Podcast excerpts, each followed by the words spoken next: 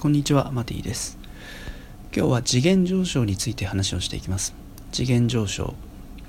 次元上昇というとかなりスピリチュアルな世界の言葉の気がするんですけどあの人生が変わるとか過去が塗り替わるとか人生のステージが変わるとか好きなように言葉を変えていただいて構いません。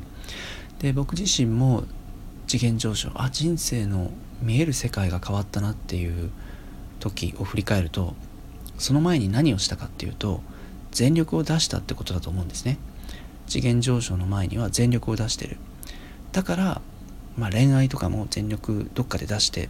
全く全力出さずにうまくいってる人っていうのはない。どっかで全力出したことあると思うんだけどとか勉強かもしれない。部活動とかスポーツかもしれない。お仕事とかマジックとかね。どっかで思いっきりガッてもう無理っていうとこまでやると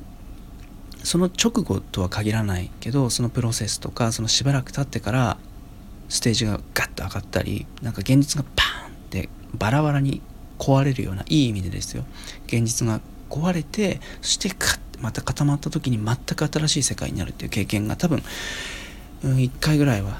誰にもあるんじゃないかと思います。なのでこれから向かいたいとこに対してもやっぱり一度は全力を出すっていうのがいいですよね。そうすると現実が剥がれ落ちてまた固まった時によりいいステージになってる。見えるステージが変わる。でそれは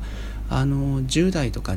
20歳ぐらいまでの人生が向上する上に向かうといういい部分もあるんだけどその後また一度はきっとあるのが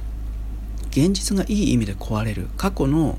思い込みとかネガティブな経験記憶がドラマが剥がれ落ちるっていうタイプの次元上昇もあると思います。僕もそれをこの何年かで経験してます。すごく自分はこれは苦手とかこういう自分の人生とか環境過去が嫌だったなというものがパーンと弾けて壊れるような感覚、